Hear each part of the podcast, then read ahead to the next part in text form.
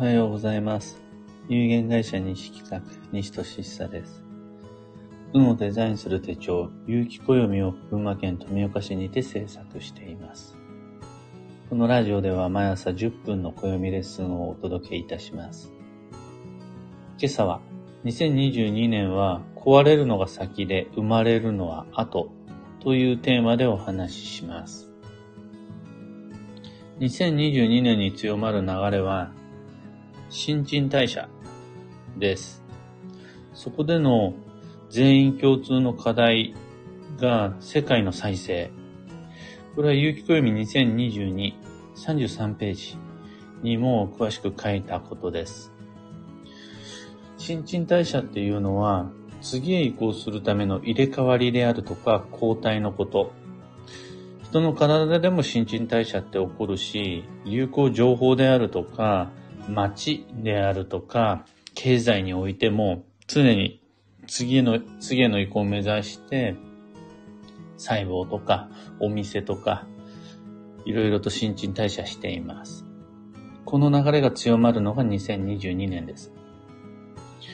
世界の再生っていう課題における世界っていうのは具体的に何を指すかっていうと、地球儀とか世界地図をイメージしてしまいがちですが、一回それを置いといて、自分の居場所のことです。自分が含まれた時空間のことを世界というふうに定義します。もちろん地球の裏側の誰かやどこかっていうのも、その世界はどっかで繋がってはいるものの、まずは自分がいる職場や家庭っていうのを想像してもらって、そこが新陳代謝を起こして、次の段階に向かっていろいろと入れ替わります。その時に、再生っていう言葉を使ってるんですが、今年の課題は世界の再再生ですよ。自分の居場所が再生しますよ。これはあの、見直しからの仕切り直しのことです。今僕たちは運勢の課題として自分の居場所の見直し、からの仕切り直し、再設定っていうのを求められていて、働き方も暮らし方も人間関係であるとか、そこで使う持ち物ツールであるとかっていうのを新陳代謝の荒波に揉まれて、もう一回本当にそれでいいのかっていうふうに問われ直されている。自然から本当に大丈夫その居場所で。これからのことを考えた時に自分の居場所、自分の世界っていうのはそのまんまでいいわけはないんだけど、これは間違いない。そのまんまでは良くないです。だって時代は変わっている。自分も変わっていく。そのまんまじゃ良くないのは確定なんだけれど、どうするの？見直しからの仕切り直し。自分の居場所の再設定が必要だよ。これを全部そのまま言うわけにはいかないんで、世界の再生っていうふうに定義しました。で、なんで世界の再生が全員共通の課題になるかっていうと、2022年は新陳代謝という運勢が強まるからですっていう感じです。で、この新陳代謝っていうのがすごいめんどくさくって、言葉がなんかポジティブに聞こえるんですが、実際起こることはネガティブがすごい多いです。壊れるとか、乱れるとか、問題が生じるであるとか、不具合不都合で面倒くささっていうのがこう連続するみたいな。その一方で、その不具合がきっかけになる。その面倒があるから、注そこに注目が集まる。嫌だなっていう、壊れるとか、喧嘩するとか、揉めるっていうのがきっかけ、嫌だなっていうきっかけになって、重い腰が上がる。これが、その、新陳代謝っていうやつです。一見ネガティブにも思えるような出来事、これがきっかけになって、次の新しいスタイルに向かい始める。そこで、まだね、この向かっていく過程においてもいろいろなことが起こっていく運勢で、そそこで歯食いしばって、なんとか追っつけていく試行錯誤っていうのを諦めずに繰り返していく中で、段階的に少しずつ少しずつグラデーションのように時代や環境に適応、適合していくっていうのが新陳代謝です。今は6月ですが、この新陳代謝の運勢であり、自分の居場所の再設定、世界の再生っていうのが、ピークになるのが8月です。正確に言うと8月7日から9月の7日の期間になります。2022年に待つ運勢っていうのが8月をピークとした新陳代謝、世界の再生、自分の居場所の再設定だとして、その、ここまでご紹介したすべての言葉はもう暦の中に書いてあることだから、うん、メモの必要はないし、どっかから見つけてもらえれば良いと思うんです。そのための有機暦です。これに関しては、書ききれない、また書いてないことだから、書き足したりであるとか、もう覚えて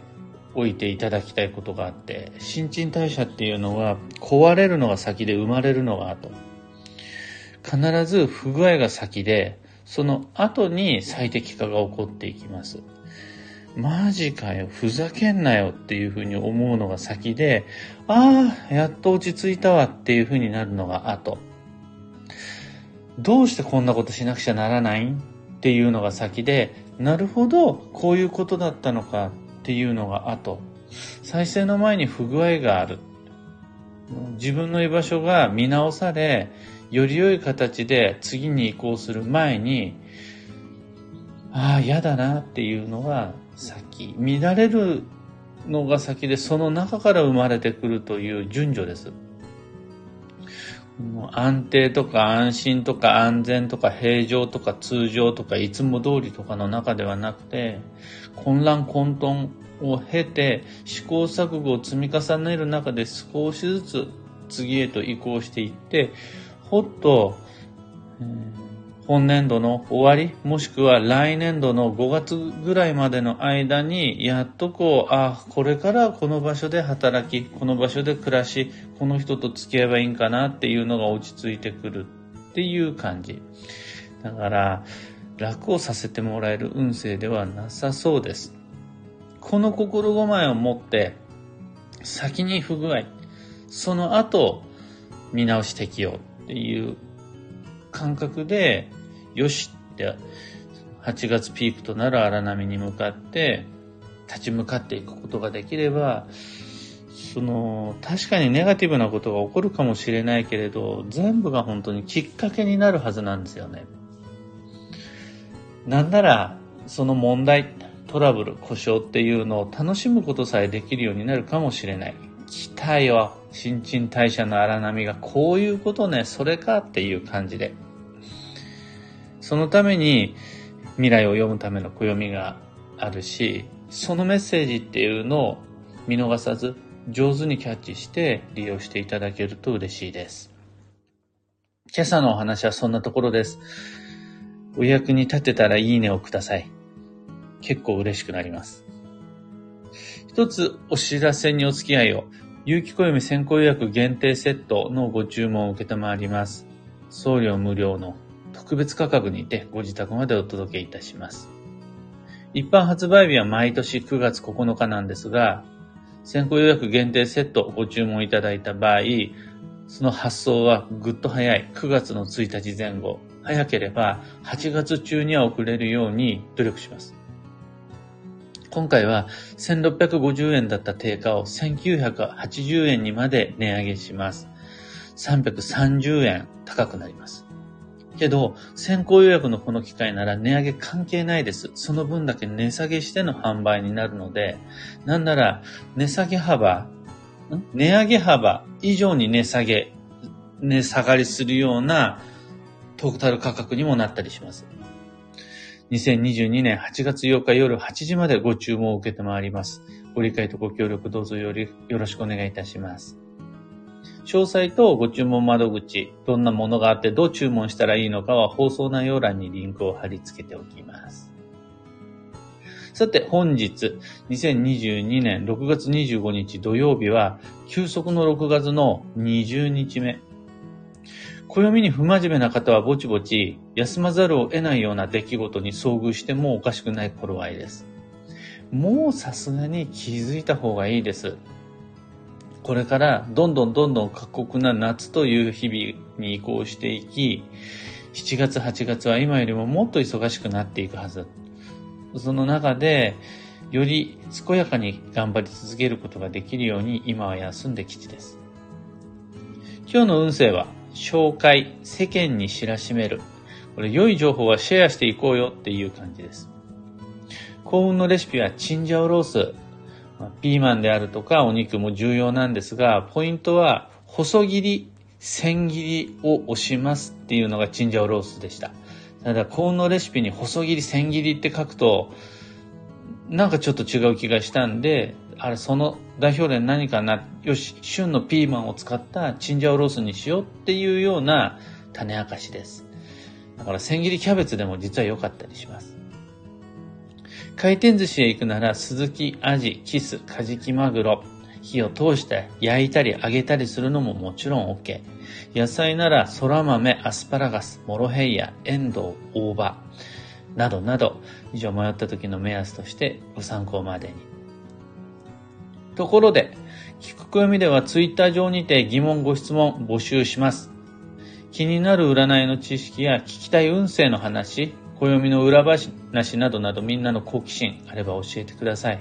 ハッシュタグ、聞く暦をつけてのツイートを僕が巡回し、拾い上げます。お待ちしています。それでは今日もできることをできるだけ西企画西俊久でした。いってらっしゃい。中さんおはようございます。高さんおはようございます。ひでみんさんおはようございます。かよさんおはようございます。ちななおさんおはようございます。N シャンティさんおはようございます。暑いですね。キーボードさんおはようございます。キコさんおはようございます。今年は嫌な思いをしたことに注目すると発見がありそうですね。チェックしてみます。嫌だなとか、めんどくさいなとか、大変だなとか、あとはね、痛いとか、辛いとか、すべての問題っていうのは新陳代謝のきっかけである。痛いのが問題なんじゃない。